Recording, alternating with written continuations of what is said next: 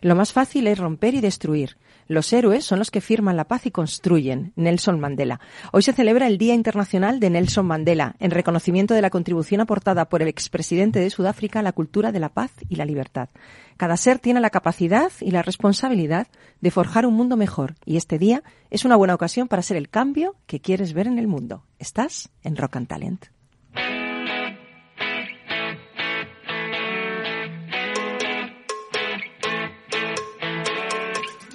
En Capital Radio, Rock and Talent, con Paloma Orozco. Bienvenido, bienvenida a Rock and Talent, otro lunes más aquí contigo. Bueno, el mundo del rock ha dado grandes historias de superación. El otro día estaba yo pensando en tres historias que me impactaron mucho. Una es la de Rick Allen, el batería de la banda de hard rock británica Deep Leppard.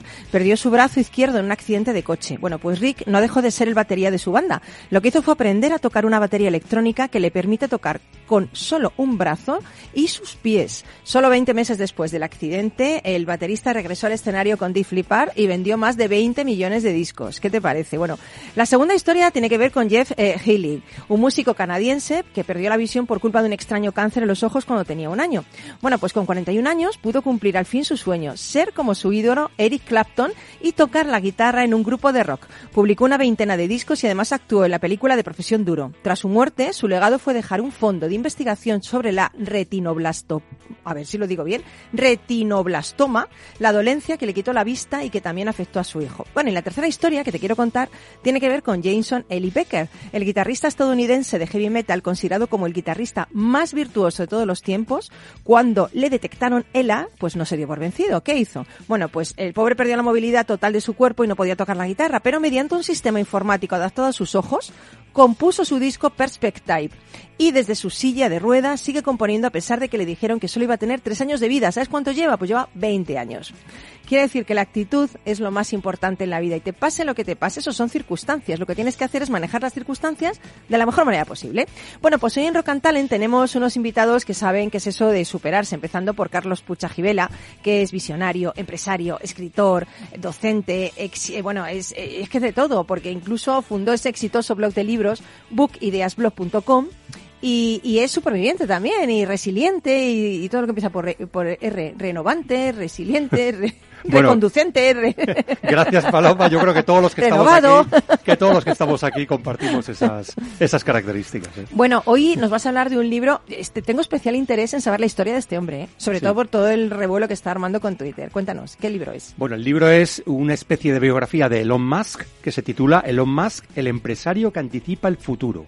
Y el autor es Ashley Vance. Bueno, este hombre tiene igual el número de detractores que de, que de gente que está a su favor, ¿no? O sea, es un poco así como un poco amor-odio lo que tiene Es con la muy gente, polémico, ¿no? es muy polémico y una de las cosas que no ayuda precisamente a que pase desapercibido es que a, ahora mismo es el hombre más rico del mundo.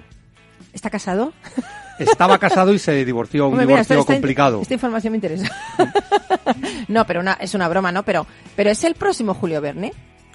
Realmente es un personaje singular, sí. Podría, podría decirse que Julio Verne, Leonardo da Vinci, es decir, está ahí en la intersección de muchas disciplinas. Bueno, ¿no? pues solteras del mundo, eh, sobre todo si sois científicas, ya sabéis dónde tenéis que poner vuestro próximo ojo, lo más. Bueno, luego tendremos por teléfono a Miguel Ángel Gámez, que es coordinador del Grupo de Trabajo de Recursos Humanos de AUSAP en Madrid.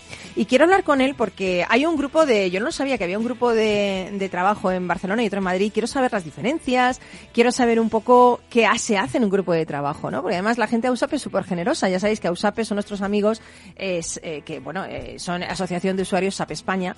Y, es- estos cargos son honoríficos, son cargos generosos que se dan, eh, que bueno, que a mí me encanta eso, ¿no? La gente cuando trabaja y trabaja por un, por un grupo, por una corporación, ¿no? O sea que luego conoceremos a Miguel Ángel. Y luego estamos con nuestro amigo César Espinel, que es experto en mitología, simbología, docente de la Escuela de Atención. Y yo le dije, oye, qué bien quedó el programa del, del síndrome de, de- Del impostor. del impostor, que anda que no, jo, cuánta gente, cuánta gente tiene el síndrome del impostor. Luego no vean la gente que me ha escrito. Yo creo que soy la única que no he tenido nunca en mi vida eso, pero que es que tiene, bueno, yo que sé cuánto, miles y miles de personas For- escribiendo. formas parte de un discreto porcentaje, lo Cual... un discreto, yo creo que es que lo he, tenido y no me he dado cuenta, como el COVID, lo he tenido y no me he dado Pues es cuenta. posible. Totalmente. Pero es que, claro, me dijiste, oye, ¿por qué, como resultando también el síndrome, ¿por qué no hablamos de complejos? Porque anda, que los griegos no tienen complejos. Sí. Tenían complejos, yo no sé si ahora, pero jo, es que tenían un montón de complejos. Tenían el complejo de Diógenes, el de Edipo, el de Electra, el de Narciso, el de Sísifo, el de Ícaro. Pero ¿cuántos complejos tenía Sí. esta gente, por Dios? Sí, vamos a hacer como una pequeña un pasito dentro de la relación entre la mitología y la salud mental, que todos estos síndromes y complejos efectivamente son los nombres que ha dado la psicología moderna a distintos trastornos de la personalidad, conductuales, etcétera, y lo toman de personajes de la mitología griega o de la historia griega, porque Diógenes es un personaje histórico. Pero bueno, de todas maneras, yo voy a ver si tengo alguno de estos. Pues vamos a ver. Bueno, y algunos dicen que Elon Musk tiene algunos de estos también. O todos, ¿eh? o todos. O todos. Yo es que cuando lo estaba preparando hay uno en concreto que digo, uy, esto Estoy igual hay, hay que revisarlo. Pero va a ser interesante. Empieza por N, Creo que ¿verdad? Empieza por N, ¿no? Sí. Eh, ¿Un poco narcisista? Exacto. sí. Bueno, también un poquito de Ícaro que se está quemando un poquito con eh, Twitter ahí en el Yo, sol. yo fíjate, el, Puede ser, eh, puede tanto ser. el de Ícaro como el de Sísifo no los conocía. Y cuando lo estaba preparando digo, ah, mira, Jo, qué eh, interesante, qué Pero curioso. es que el de Sísifo soy yo todos los días cuando vengo aquí, empujando una piedra. que me moja, que me mola, a mí me mola, a mí me mola. Y que caiga otra vez a, a la ladera de la montaña. Porque ¿no? cada día es un día nuevo, a mí me mola eso, no pasa nada. Bueno, hoy tenemos a nuestro nuevo fichaje aquí haciéndonos el control. Ah, ¿Sabéis que se llama. Juanda? Genial. Juanda, la gente le llama Juanma, Jumi, Juma, Jumi, no saben qué es Juan David, joder, Juanda. Pues Juanda, pues ya está. Fabuloso estar aquí contigo. Ahí le tenemos, ahí le tenemos, que nos, nos ha, bueno, nos ha elegido una canción buenísima, ¿sabéis cuál? ¿Cuál? Bueno, es para bailar, ¿eh? Burning Love, Elvis Presley. Hombre. Venga, que suene ya, vamos a bailar un poco este lunes.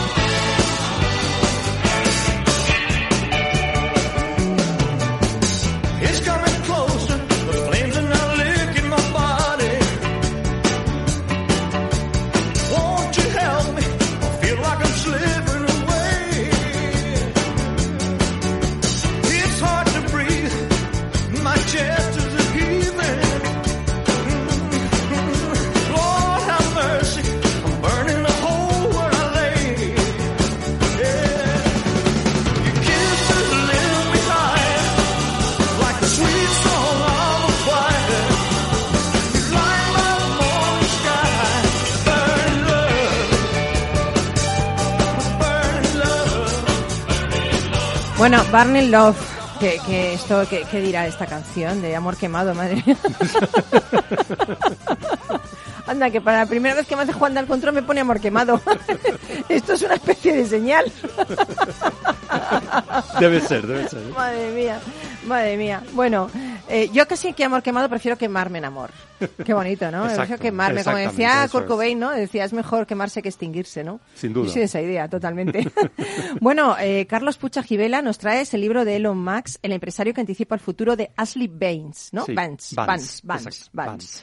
Eh, bueno, ahora que Elon Musk se retira su oferta de compra de Twitter, comienza batalla legal, ¿no? Este hombre parece que siempre está en el punto de mira, siempre está organizando alguna. Hombre, ¿Se aburren los millonarios o qué? No, realmente a él le gusta ser protagonista, eso no hay duda. Pues está Luego hablaremos un poco más de eso.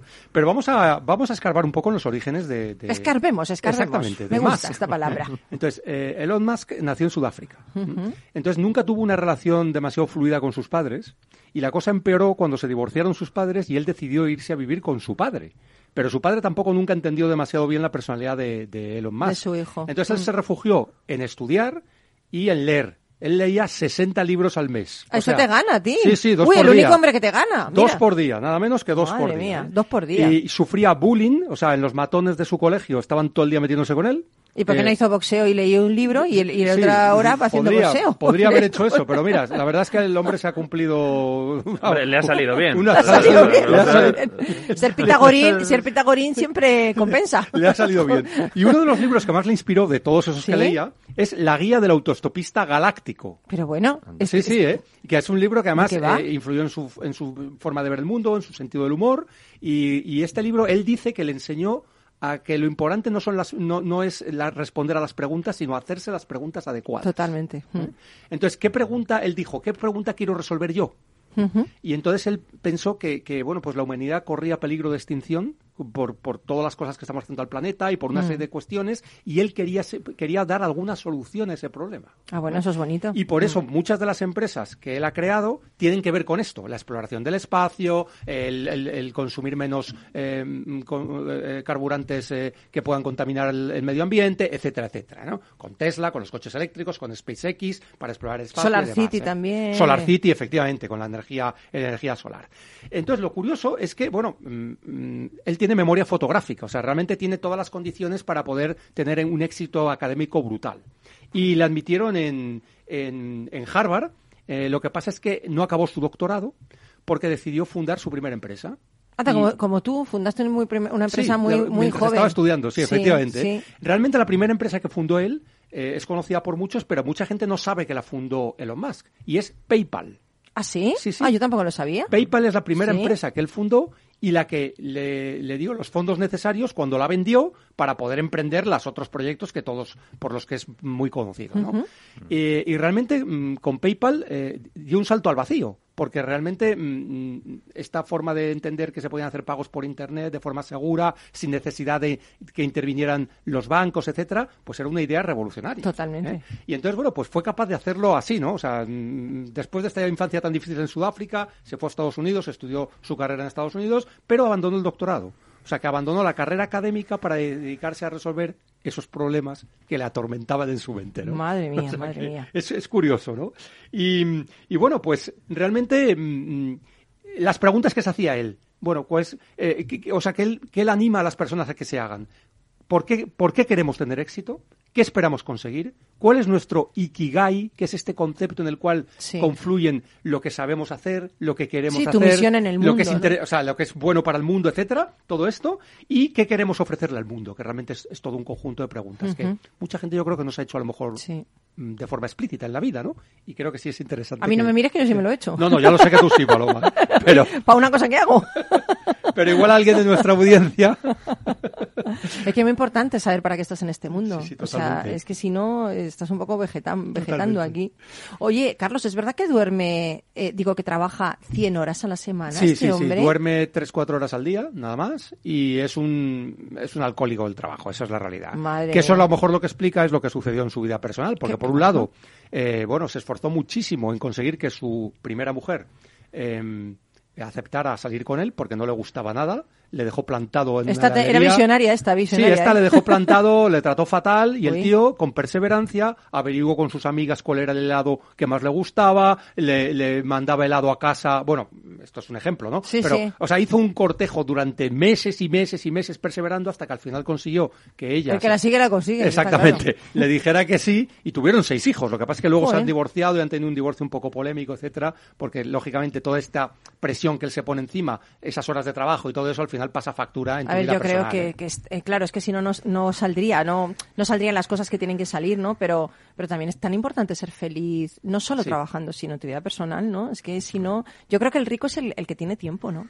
Yo es que, perdonadme, pero es que Sí, no, sí. no- no me puedo quitar una noticia de la cabeza que justo he leído esta mañana sabiendo que ibas a hablar de más y entonces estoy dándole vueltas ¿Cuál? ¿Cuál? constantemente y tengo que cuéntanos. soparla. ¿Cuál es? Su padre Sí. acaba de tener su segunda hija con su hijastra. ¿Cómo, cómo, cómo? Sí, sí. Espera que me sitúe. sí, que sí, me sí, sitúe. sí, sí. Su padre. Como suena. A ver, ¿cómo? que, ¿Cómo? ¿Con su Sí, hijastra? Claro, sí, con la hijastra del padre. ¿Pero claro, qué me o estás sea, contando? ¿Una sí. que ha adoptado que ha tenido un hijo con ella? Eh, un segundo, segunda hija, exactamente. Y la declaración Madre que es una- es parecido a lo de Woody Allen, ¿eh?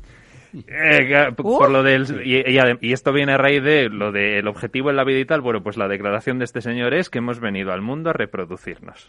Madre hermoso. O sea, el padre de Elon Musk tiene clara la pregunta Eh, que efectivamente, que o sea, resolver. está clarísimo. Oye, va- eh, a ver, ya si yo la reproducción lo veo bien, pero no con tanto fin.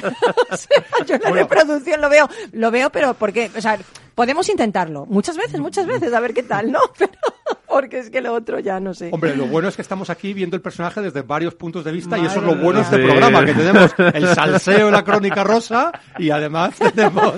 Hombre, Yo reconozco que me ha roto, o sea, lo he leído ver. y he dicho, pero, pero, madre un momento. mía, madre mía. A ver, yo creo que se puede trabajar y además este hombre pues está, dicen que es eh, una combinación de, de entre Thomas Edison, Henry Ford, Howard Hughes y Steve Jobs, ¿no? Pero eh, claro, eh, la comida la hace muy frugal, cinco minutos para comer, ¿no? Sí, sí, es sí, verdad eso sí, también, sí, que sí. cuentan de él. Bueno, y, y fijaros, él duerme poco, cinco minutos para comer. pues es un desgraciado, memo- perdóname, es un desgraciado. Memoria, fo- fotográfica, o sea, date No cuenta de olvides las las cosas, eh, pero un poco Sí, sí. desgraciado es, porque no me digas tú, eh, eh, dime, o sea, ¿qué, qué felicidad es esa, por Dios?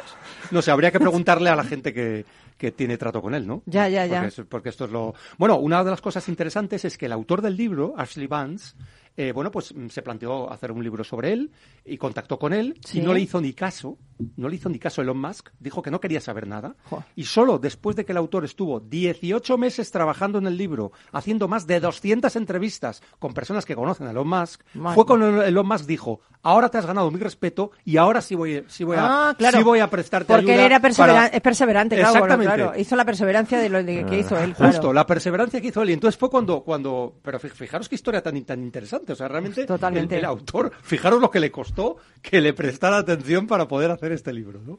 Que es otro de los, de los puntos. ¿no? Pero la verdad es que sí está revolucionando con sus empresas cosas, ¿eh? Sí, eh, sí, sí. Pienso. Bueno, ¿eh? para que la gente no. mm, Voy a hacer una lista de las cinco principales empresas que, que él ha, ha sacado adelante, ¿no? SpaceX es una empresa que, eh, bueno, está, pretende explorar el espacio y hacer más accesible el hecho de poder, por ejemplo, ir a Marte. Entonces, eh, tiene, él tiene. Él la- ya ha puesto un vehículo en Marte, él, ¿no? él tiene el objetivo, él no, todavía no, to- eh, todavía Ah. SpaceX no ha podido llegar a Marte, Vale, pero vale. está en el camino de conseguirlo. Vale.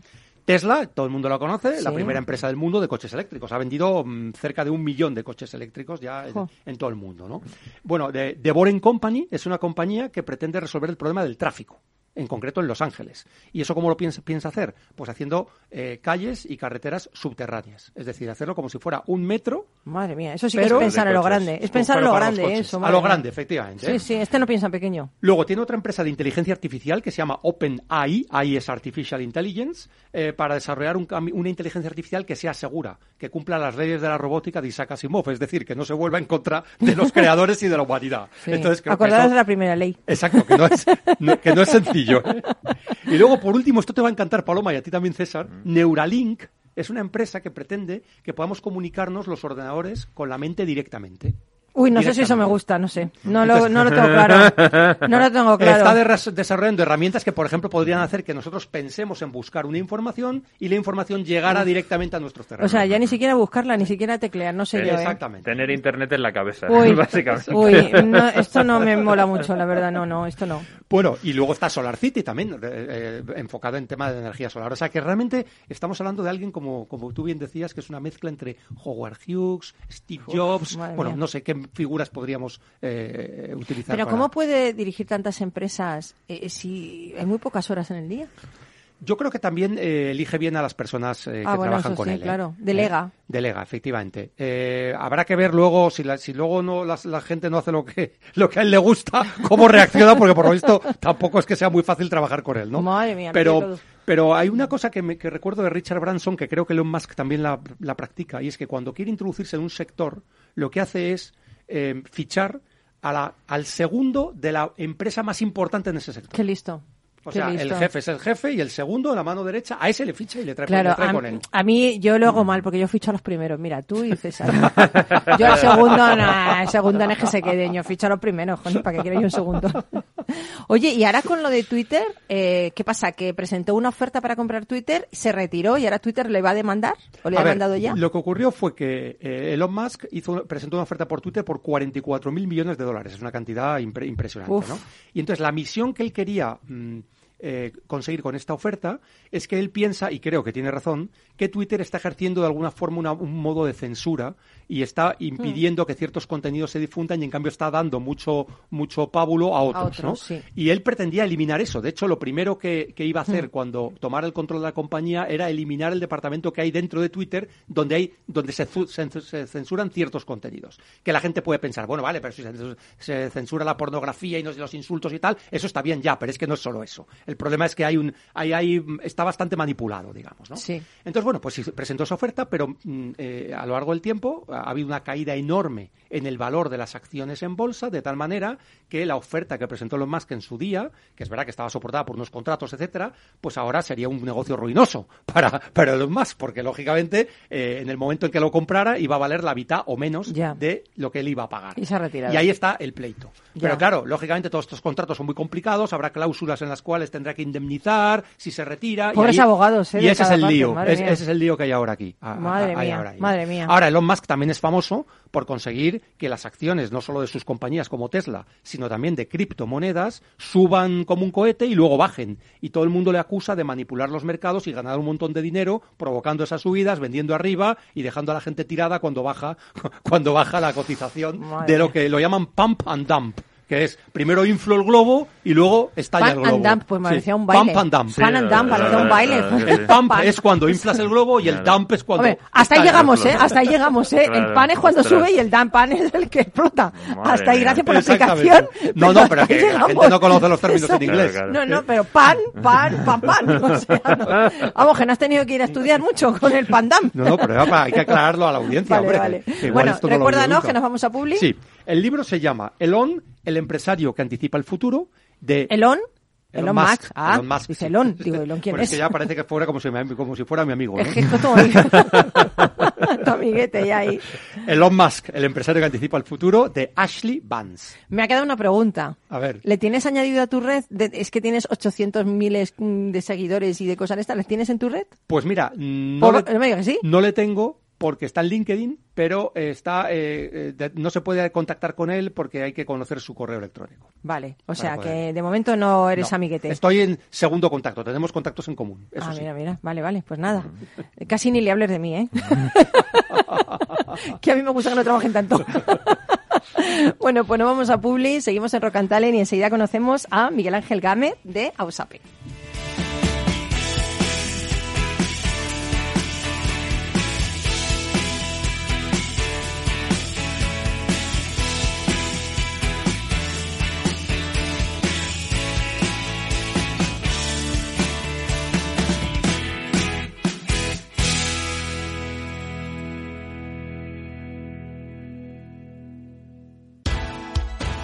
Los lunes, de 10 y 5 a 11 de la noche, escucha en Capital Radio Una periodista en zapatillas, el programa que te acerca el deporte y la vida sana, dirigido y presentado por Samantha Chocrón.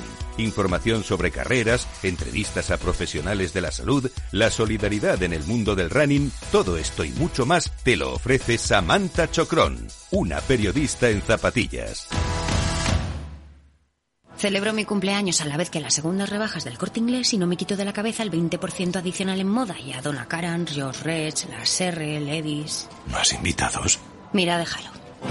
Hasta el 20 de julio, segunda rebajas del corte inglés. 20% de descuento adicional en una selección de marcas de moda. Todo lo que quieres, por mucho menos. Capital Radio Madrid, 103.2. Nueva frecuencia, nuevo sonido. Gráficas Naciones. Más de 50 años de experiencia en el sector de las artes gráficas. Apostamos por la última tecnología tanto en impresión offset como en digital y gran formato. Realizamos todo tipo de impresión. Tarjetas de visita, folletos, libros, vinilos, decoración y montaje de stands. Más información en el 91 629 2145 o en gráficasnaciones.es. Esto te estás perdiendo si no escuchas a Luis Vicente Muñoz en Capital, La Bolsa y la Vida. Juan Ignacio Crespo, experto financiero. Los bancos centrales pueden crear dinero de la nada, pero no pueden crear microchips de la nada. No te confundas. Capital, la bolsa y la vida con Luis Vicente Muñoz, el original.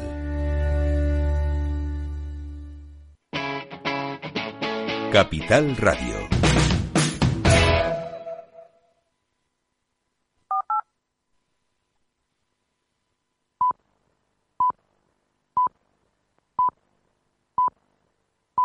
En Capital Radio, Rock and Talent, con Paloma Orozco.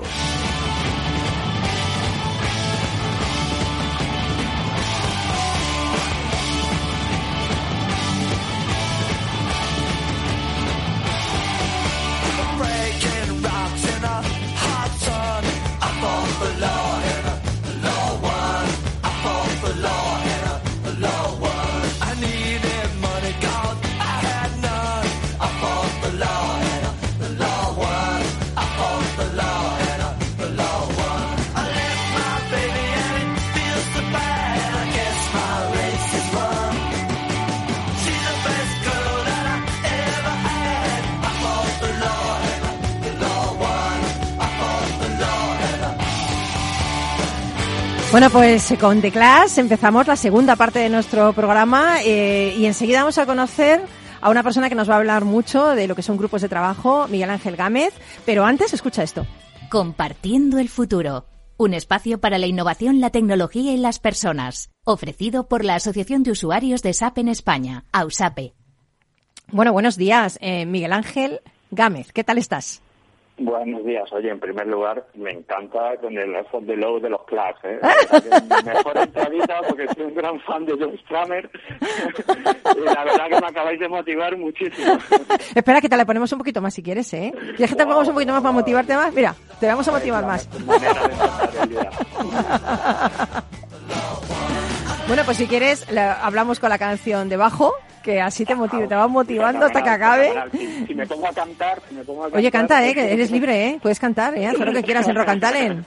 Esto, aquí todo el mundo es libre de cantar, de bailar, porque nosotros somos abanderados del buen rollo, ¿sabes?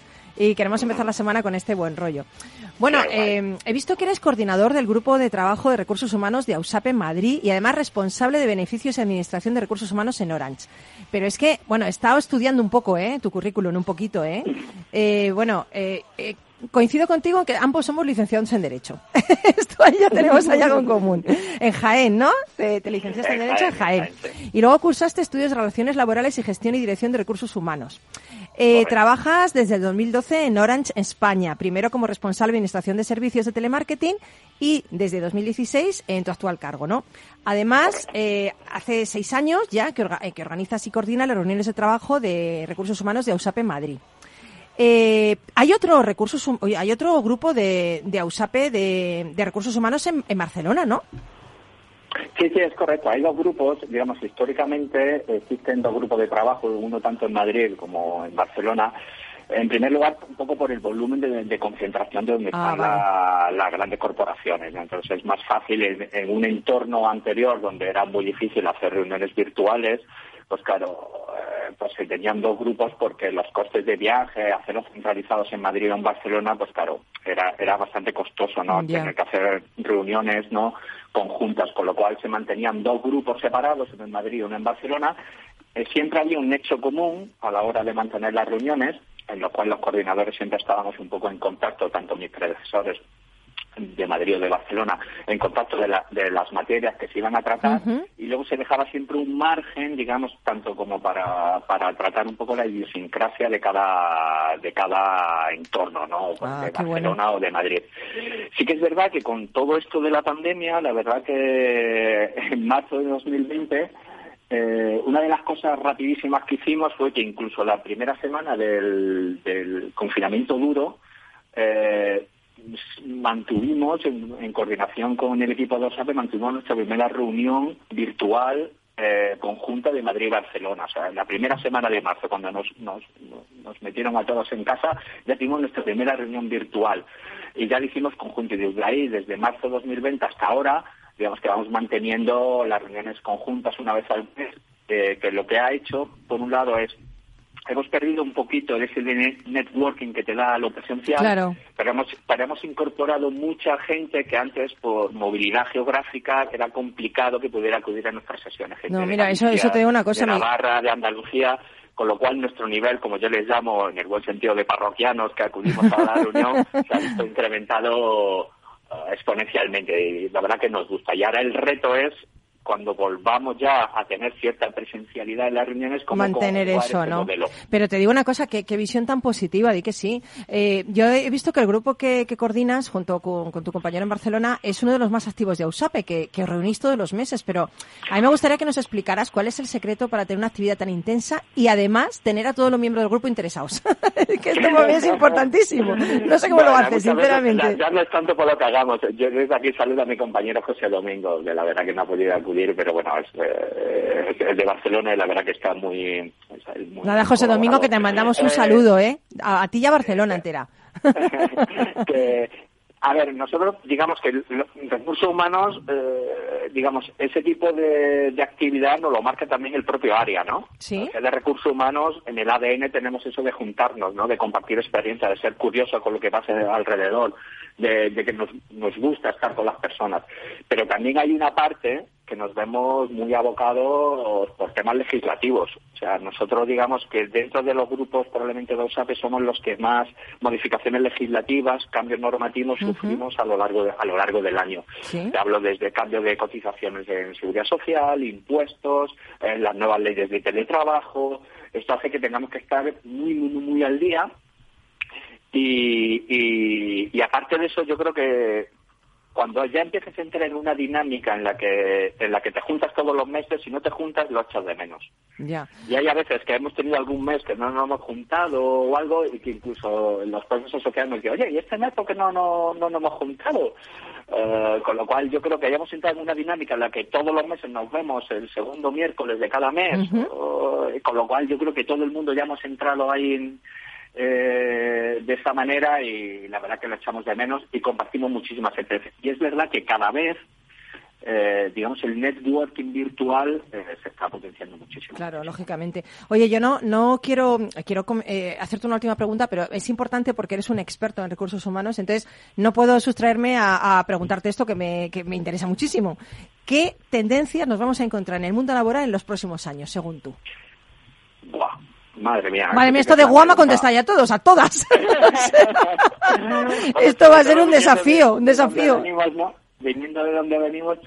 A ver, yo creo que una de las cosas buenas, de lo poquito bueno que nos ha dejado la pandemia, es que nos hemos tenido que replantear eh, algunas cosas que dentro del ámbito de recursos humanos se estaban llevando a cabo y sobre todo lo hemos tenido que acelerar. Lógicamente, aquí estamos hablando en primer lugar del teletrabajo. El teletrabajo era una cosa que venía a cuentagotas, iba haciendo, pero que es, de manera exponencial se tuvo que replantear todo a partir de marzo de 2020. Eso ya está claro y ya ha venido a, a- a quedarse. Ha venido a quedarse, pero claro, con unos modelos que a lo mejor no eran los primigenios. ¿eh? Un teletrabajo cinco días, nos vamos yendo a modelos híbridos de, de teletrabajo. ¿no? Yo, por ejemplo, soy partidario de este modelo, de un modelo híbrido con una oficina en la cual yo creo que el contacto personal, te vuelvo a decir, el tema de recursos humanos, yo creo que, que me lleva por esa vía, pero, pero sí que es verdad que yo creo que ese modelo híbrido de dos, tres días ofi- de oficina y el resto teletrabajo, todo lo relacionado con la conciliación pues va a seguir, eh, va a seguir al alza y, y- y igualmente que te decía del tema del trabajo que se ha potenciado, todo el tema de la digitalización también ha sido ha sido brutal Importante, sí, sí. en los últimos meses. Nosotros en nuestro caso, por ejemplo, en Oran, eh, de un día a otro íbamos teniendo cambios paulatinos, pero todo el tema de la oficina sin papel pues se potenció de una manera radical. Sí, a veces los cambios es que caes en ellos por una circunstancia y tienes que hacerlos. O sea, realmente no tienes opción, ¿no? Claro, aquí no hubo más remedio, no Claro. hubo más remedio que hacer los cambios, con lo cual yo creo que vino hasta bien, ¿no? nos dio como el empujón definitivo a, pues, pues hay que hacerlo, hay que hacerlo y, no hay que ser a lo mejor tan cautelosos. Mm, qué bueno. Bueno, pues eh, Miguel Ángel, eh, sigue escuchando el programa. Yo te despido aquí, Miguel Ángel Gámez, eh, coordinador del Grupo de Trabajo de Recursos Humanos USAP. Hemos compartido futuro contigo. Espero que la siguiente canción te guste tanto más de que- como, como Clash porque es Yes. O sea, vamos de uno a otro, de Clash a Yes, eh, en fin, espero que te Ah, guste también, ¿eh? Te la dedico. Seguro, seguro a ti y a tu homólogo en Barcelona, ¿eh?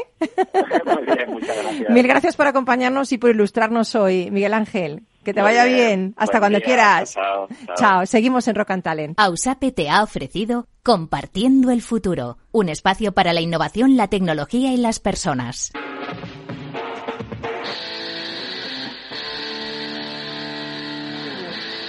Rock and Talent, un programa para ti, para compartir, para sentir, con Paloma Orozco.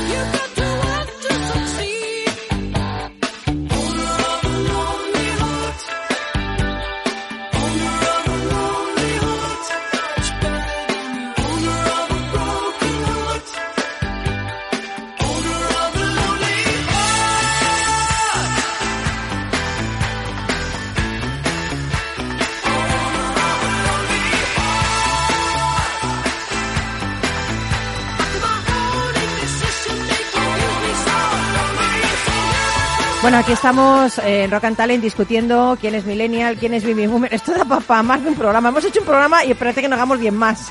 Pero bueno, vamos contigo que si que eres Millennial, César. Sí, sí, sí, yo sí. Yo... Te sientes bien siendo Millennial y todo. La verdad es que, fíjate que para lo que se suele... Bueno, No tienes complejos. No, no, la verdad es que no, la verdad es que no. Nunca me he sentido así como especialmente identificado con estas historias generacionales, pero sí que es verdad que cuando leo algo de características de los millennials, pues la crisis, eh, problemas laborales, Sí, el que, tal, y digo, mía. pues igual sí, igual sí, estamos en esas. Pero, pero, digo bueno. que complejos no tienes todo, porque No, anda, verdad anda es que, que no. no. sabes tú complejos griegos. Sí, es que ese... eh, bueno, Como con ese experto en mitología, claro, si no sabes tú, ¿quién lo va a saber? Vaya tema, vaya tema. Sí que es verdad, eh, es- esto de, de- que vamos a hablar hoy es de, de una página que se llama El Rincón de la Salud, que tiene un artículo eh, que se titula Mitología y enfermedades, que es eh, interesante, y precisamente hablando a raíz de lo de Elon Musk y determinadas personalidades y no solo personalidades públicas sino también personas mm, más discretas no más del ámbito eh, social cercano que seguro que podemos identificar. Una de las más conocidas eh, que ponían es el narcisismo lógicamente. Entonces el narcisismo ellos dicen y lo expresan así se, se- se denomina el nombre técnico es trastorno narcisista de la personalidad.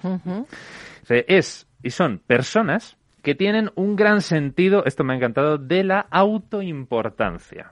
Toma ya. Que se puede decir, "Ah, tiene un ego enorme. bla". No, no, no. Alto sentido de la Que es, autoimportancia. que es en- un alto sentido de la autoimportancia, que se importe. Que, que se, no, no es, que, no es que se importen mucho, sino que consideran que son más importantes de lo Uy, que uy, realmente uy, esto son. no mola nada. Uy, esto no mola. Eso es como un poquito la explicación como clínica, ¿no? Y dicen, claro, son personas que sobrevaloran sus cualidades, que ahí, claro, habría que conocer muy bien Ay, a es el, Musk el para contrario del, del impostor, ¿es esto? Claro, lo, lo he Sí. visto también, he Sí, sí. Es interesante, claro, esto también, lo del el efecto que hablamos el otro día, de Dunning-Kruger, ¿no? Pues viene a ser Sí. un poquito esto también, y que, y además, por si no fuera suficiente, tampoco tienen la capacidad de empatizar con los demás, Bueno, mira, tienen todo. porque piensan que solamente ellos son dignos y perfectos. Madre mía, ¿y muchos de estos en España? Sí, Sí, Espe- sí, espera, hay. sí, hay, ahora hay. mismo estoy pensando. Oye, hay muchos Sí hay, políticos ¿eh? sé de estos, madre y mía. además, un dato curioso, bueno, curioso, Oye, oye, la verdad oye, que oye. seguro que sorprende a cero unidades de persona, pero parece que se da más en varones que en mujeres, por lo que Mira, sea, mira. por lo que sea. Por lo pero menos. ahí Por está. lo que sea. Claro. Por lo que sea, no se sabe qué es. Hombre, lo que pasa es que cuando uno ha tenido el éxito que ha tenido Elon Musk y es el hombre más rico del mundo, pues claro. Claro, es ah, difícil decir, lidiar con- Serás con narcisista, Espera, pero espera. con motivo. No, no, no te lo Pero voy a- con motivo. Es que te lo voy a desmontar, te lo voy a A ver, a desmontar. ver. Nelson Mandela, que estamos en el día de Nelson Mandela. sí, sí. Anda que no hizo y no, Bueno, se, claro, no hay se sentía ejemplo de- importante. Hay ejemplo de todo. Claro, sí, la madre Claro. Teresa de Calcuta, Gandhi, sí, sí. hombre. Sí, pero sí que es verdad que si tienes mucho éxito dentro de lo que socialmente se reconoce como una persona exitosa, es más fácil caer en la tentación de eso. Claro. Efectivamente, de caer en el decir, Buah, es que aquí Soy la leche". a partir la pana. Oye, claro. César, yo quiero seguir hablando de este, de este síndrome. Yo quiero que te vengas y en los programas hablar de todos. Ah, vale. De síndromes de, me refiero a Sí, de complejos sí. porque, porque es que da para mucho. Entonces, quiero que nos que hables solo de este. ¿Puede ser que el siguiente nos hables de más? Sí, claro. Porque es que hay mucho para explotar en, en este. Sí, sí, Nos sí. tienes que explicar de dónde viene. Sí, la verdad es que sí. Eh, pues claro, esto, la, la psicología moderna lo toma del el narcisismo, trastorno narcisista de la personalidad, por el mito de Narciso, que, es muy, que es muy famoso, ¿no? Eh, que claro, que es el individuo que, fíjate, no tenía mm, ningún talento especial y esto los griegos lo van a... Claro, es una enseñanza muy buena porque ellos lo critican mucho, o sea, la idea de el, el aspecto físico, ¿no? El Ujú. ideal de belleza. Claro, cuando vemos las esculturas griegas y demás, oh, es que claro, era el ideal de la belleza. Ahí todo guay. Cuidado, o sea, cuando vamos a los textos griegos vemos que el ideal de la belleza va siempre, indisolublemente, asociado a un ideal moral, un ideal de perfección moral. La belleza externa tiene que ser necesariamente un efecto externo de lo que ocurre internamente, porque si no, ocurre lo de Narciso, efectivamente, que es una belleza que no depende de ti, Sí, porque eso es de tus padres, que han Eh, nacido. ¿eh? claro, Son es tus que- genes, oye. claro, ahí está la suerte cosa. ahí con tus genes. Ahí está No es la tu mérito, no cosa. es tu Lo otro lo no es- construyes tú. No es mérito tuyo. Claro. Entonces, claro, dice, la sola belleza, diremos, la sola fachada para, un, para el mundo griego no tiene absolutamente ningún valor. Si no tiene detrás un... Claro, por lo tanto, es una interesante comparativa el ver, por ejemplo, una escultura clásica con un folleto publicitario de un gimnasio. ¿Los cuerpos modelados perfectos significan lo mismo en los dos casos? No. Efectivamente, la respuesta es un no, tajante no. no. Lo que ocurre es que la contraparte del mundo griego, claro, no es evidente, no es aparente. Hay que ir a las fuentes y hay que estudiar para ver qué se esconde detrás Mm. de esa imagen de perfección. Entonces, en el caso de Narciso, él caía necesariamente en su belleza porque efectivamente se decía que era increíblemente guapo. No llegaba al nivel de Adonis, pero Hmm. estaba muy, muy, muy bien. Pero por dentro, no, nada, guapo. Efectivamente, era un, era un engreído por su belleza. Uf, uf. Y entonces eh, ocurre la, la- la desgracia, el desastre de que eh, hay una ninfa que se enamora de él, que esto es un mito etiológico para explicar el eco. ¿no? Él era una ninfa que le gustaba mucho parlotear y contar chismes y demás, y entonces llega un momento en el que cuenta un chisme de una diosa que no debía saberse, y entonces la diosa dice, pues ya que tanto te gusta hablar, estás condenada a repetir lo último que digan los demás. Madre mía, Y entonces así se convierte en el eco. ¿no? qué bonito, qué Es bonito. es muy qué bonito, muy bonito. Y entonces esta ninfa se enamora de Narciso, pero avergonzada porque no puede hablar con él, pues simplemente le ve desde lejos y se esconde y cuando Narciso le llama lo único que escucha es el eco que también es muy significativo. Sí, sí, ¿eh? sí, totalmente. La idea de cuando buscas a los demás desde esa arrogancia, lo único que encuentras a cambio es Son tus propia- palabras. Es tu voz, es es tu tu voz. propia voz. voz, es tu voz. No eres capaz de ver más allá de a las otras personas. Y entonces llega un momento en el que Narciso efectivamente está pasando así por el lago y, eh, claro, porque Narciso también se había negado a enamorarse de cualquiera porque, lo que hemos dicho antes, Bueno, creen que solo ellos son dignos y Claro, perfectos. porque no ve a nadie a su altura. Efectivamente. Y entonces, ¿de quién se puede enamorar una persona así? ¿De sí mismo? Claro, efectivamente. Hombre, pero a lo mejor hay una narcisa, ¿no? No, bueno. Narciso con Narcisa. No, no, no, porque Narcisa será igual que Narciso y también se querrá enamorar de, una que sea razón, como ¿eh? ella. Claro, o sea. Narciso, Narciso funciona como símbolo y es aplicable Claro, a- todo. Pero sí, efectivamente, se ve en un reflejo, en un, en un lago que Sí. había ahí, y entonces, claro, no sabe que es un lago, pues porque el señor viviría mm, no sé, en algún, en un botijo o No, en algo así. porque No- vivía no, había visto, en sí no había mismo. visto un charco en No, ningún- porque nunca. vivía ensi- ensimismado en sí mismo. Pues se ensimisma aún más cuando Madre mía. descubres esa imagen y entonces, claro, ve el objeto de tanta belleza, se enamora, intenta abrazarla y no puede y al final termina cayéndose al lago y se ahoga. Y en ese momento, en el lugar en el que se encontraba, surge la flor del narciso. ¡Hala! Ah, yo no sabía que había muerto eh, el pobre Sí, Narciso, de Narciso esta terrible muere. manera. ¿El pobre Na- Narciso? Narciso. Hombre. ¿El pobre? Eh, hombre, estaba ensimismado Mira, en su misma mismidad. Más vale que se Total. vaya del mundo. Más vale que se mande del mundo, porque para lo que aporta... Pues fíjate, hay quien ha hecho una, una lectura eh, eh, simbólica de esto y dice que, claro, el momento en el que Narciso se abraza a su propio reflejo, a su propia imagen, eh, los musulmanes dicen que la, la realidad se expresa mucho mejor en la realidad reflejada en un estanque. Por eso, por ejemplo, si vais a, a la Alhambra o a cualquier complejo islámico, veis que utilizan mucho las fuentes, los estanques, las albercas, Sí. porque dicen que la auténtica realidad no es el edificio en sí, sino el reflejo del edificio en el agua. Porque el agua está viva, recibe la luz del sol que hace que tenga Qué más bonito. colores de los que tiene el propio edificio, y entonces consideran que Dios se expresa más en el reflejo que en la propia realidad. Y entonces, Mm. siguiendo esa línea, ha habido eh, eh, eh, expertos en simbolismo y, y filósofos que dicen que en el momento en el que el narciso, digamos, objetivo real físico, se funde, claro, porque se abraza y se precipita en ese estanque y muere en sí mismo, es el motivo por el cual brota la flor del narciso, porque la flor del narciso sí está perfectamente integrada en con el todo el mundo. Ah, qué bonito, qué bonito. Entonces, en la gustado, ¿eh? extinción de ese ego, en la extinción de ese yo Florece. engreído, Mm. florece algo que sí está en consonancia y armonía y unidad con todo lo demás. Vuelvo a insistir que en las empresas sí hay muchas personas con este síndrome, ¿eh? bueno, síndrome o complejo de narciso, ¿eh? muchísimas personas, ¿eh? Sí. sobre todo personas que a lo mejor o lo han tenido muy fácil y se les ha dado todo rápido, o personas que, que, que creen que están por encima de los demás simplemente por alguna característica física o moral o no, o sea, esto, esto es peligroso en las empresas, ¿eh? Sí. estoy viendo, ¿eh? no solo en la política, no solo hay muchos sectores, pero hay gente que, en fin, no sé, que hay Ah. que ver solo esto, ¿no? Sí, sí, sobre todo porque, Esto está en la actualidad. Siempre. O sea, esto lo decía ya Salustio de Mesa en el siglo V. Decía, estas cosas no ocurrieron jamás, pero son siempre. O sea, están pasando constantemente. Y sí, o sea, es una manera de construirte una muralla personal. Y, un- y no solo una muralla, sino también una torre de marfil donde tú vives y decir, no, yo soy pues eso, digno y perfecto y todos los demás estáis por debajo. ¿no? Entonces, la incapacidad de empatizar con los demás en un mundo tan falto de empatía es realmente Mm. peligroso. Es muy peligroso, muy peligroso porque no te, no te sitúas en los zapatos del otro.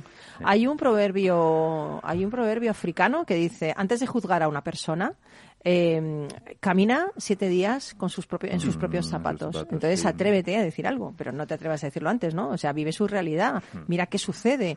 No, y esto es la empatía, o sea, eh, situarse en el, en la piel del otro, ¿no? Y sentir que en definitiva eso es lo que nos hace humanos. Claro, las personas narcisistas, por lo que dices, pues les da igual el mundo. Claro. ¿Sabes? O sea, es que soy yo y, y- y- yo y yo y yo y yo y yo. Mm. Y esto es, esto es peligroso. Peligroso Sí. para, eh, para el mundo en general, para las personas que conviven con ellas, para, para todo esto, ¿no? Mm. Oye, me ha encantado, me ha encantado esto, ¿eh? Bueno, es que quiero, quiero dejarme los otros. Quiero dejar- es que quiero que cada uno lo hagas muy grande para yo aprender más. Porque es que nos queda, bueno, es que nos queda Diógenes, Edipo, Electra, Sísifo, Ícaro. Madre mía lo que nos Está queda. bien, ¿eh? No Sí, está mal, no está sí. mal. eh, esto Buena lo, re- colección. Esto lo retomaremos en septiembre, porque ya sabéis que ahora ya enseguida acabamos la temporada, aunque Rock and Talent va a seguir todo agosto, ¿eh? Cuidadito que sigue todo agosto. Bueno, nos vamos con Lou Reed, eh, pero que os quiero contar algo que tiene mucho que ver con lo que has contado. Ah, pues Vamos a ver, vamos estamos allá. siempre en sintonía. Vamos allá. Satellites gone up to the skies. Things like that Hay una historia que cuentan los derviches y se llama El cuento de las arenas. Y dice así. Un río, desde sus orígenes en lejanas montañas, al fin alcanzó las arenas del desierto. Del mismo modo que había sorteado todos los otros obstáculos, el río trató de atravesar este último, pero se dio cuenta de que sus aguas desaparecían en las arenas tan pronto llegaba a estas. Entonces una recóndita voz que venía desde el desierto mismo le susurró. El viento cruza el desierto y así puede hacerlo el río, pero arrojándote con violencia como lo vienes haciendo, no lograrás cruzarlo. Desaparecerás o te convertirás en un pantano. Debes permitir que el viento te lleve hacia tu destino. Debes consentir ser absorbido por el viento. Esta idea, pues claro, no era aceptable para el río. Él nunca había sido absorbido antes, no quería perder su individualidad. El viento, dijeron las arenas, cumple esa función. Eleva el agua, la transporta sobre el desierto y luego la deja caer como lluvia y así el agua nuevamente se vuelve río. Pero ¿no puedo seguir siendo el mismo río que ahora soy? Eh, tú no puedes en ningún caso permanecer así, continuó la voz. Tu parte esencial es transportada y forma un río nuevamente. Cuando oyó esto, eh, ciertos ecos comenzaron a resonar en los pensamientos del río, porque vagamente recordaba un estado en el cual él o una parte de él había sido transportado en los brazos del viento. Entonces decidió dejarse llevar por el viento, y el río elevó sus vapores en los acogedores brazos del viento, que lo llevó hacia arriba y a lo lejos, dejándolo caer suavemente, tan pronto hubieron alcanzado la cima de una montaña muchas millas más lejos. Entonces el río reflexionó, sí, ahora conozco mi verdadera identidad. Y las arenas susurraron, nosotras conocemos porque vemos suceder esto día tras día y porque nos extendemos por todo el camino que va desde las orillas del río hasta la montaña. Y es por esto que se dice que el camino en el cual el río de la vida ha de continuar su travesía está escrito en las arenas. Y yo te pregunto, amigo, amiga, ¿conoces tu verdadera esencia? Despréndete del yo que eras y comienza a conocer el yo que eres, sin artificios, sin máscaras.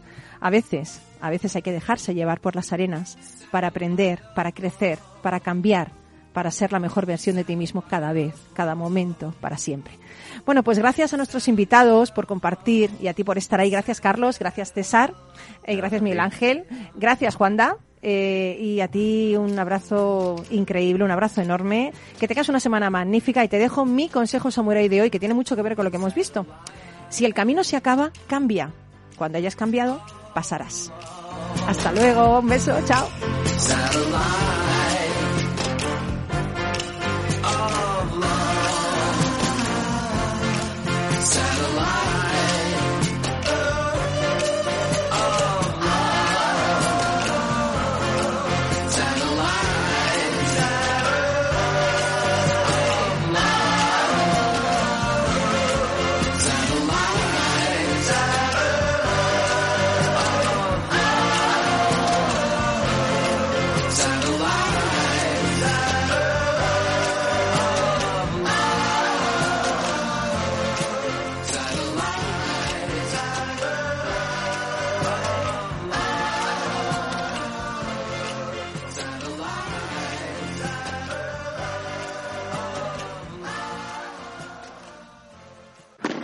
Si te gusta el pádel, en Capital Radio tenemos tu espacio.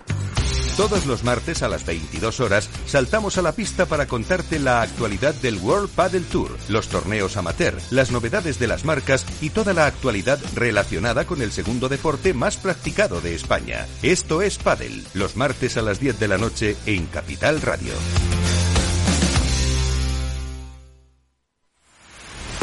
Empresas tecnológicas, escuelas de negocios, sindicatos, organizaciones empresariales, empresarios, formadores y figuras relevantes de las administraciones públicas comparten tertulia todos los martes de 3 a 3 y media en Cibercotizante, un programa dirigido por José Joaquín Flechoso. Cibercotizante, la digitalización desde una óptica diferente. Capital Radio.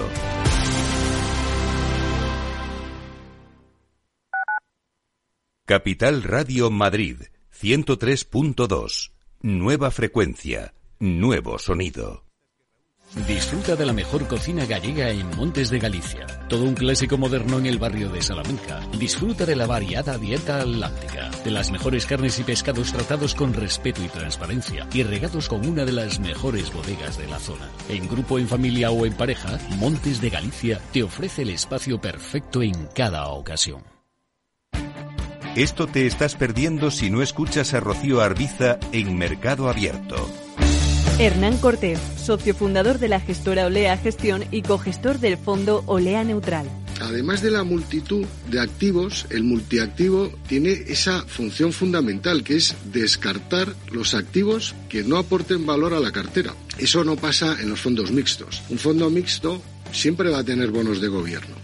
Tendrá en, en proporciones mayores o menores, en función de cómo tengan las expectativas, pero nunca abandonará una clase de activo tan importante como el fondo de gobierno, o una clase tan importante de activo como la bolsa americana. Mientras que un multiactivo, si realmente lo es, como nosotros, o sea, nosotros no tenemos bonos de gobierno en la cartera. Como en este momento vemos que no nos aporta ninguna rentabilidad y solo nos aporta riesgo de caída de precios, ¿para qué voy a tener ese activo? Mercado Abierto con Rocío Arbiza.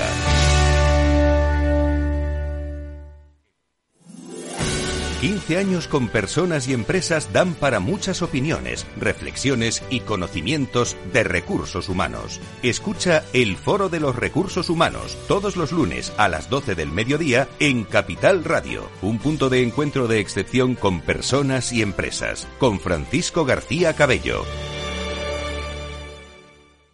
Capital Radio.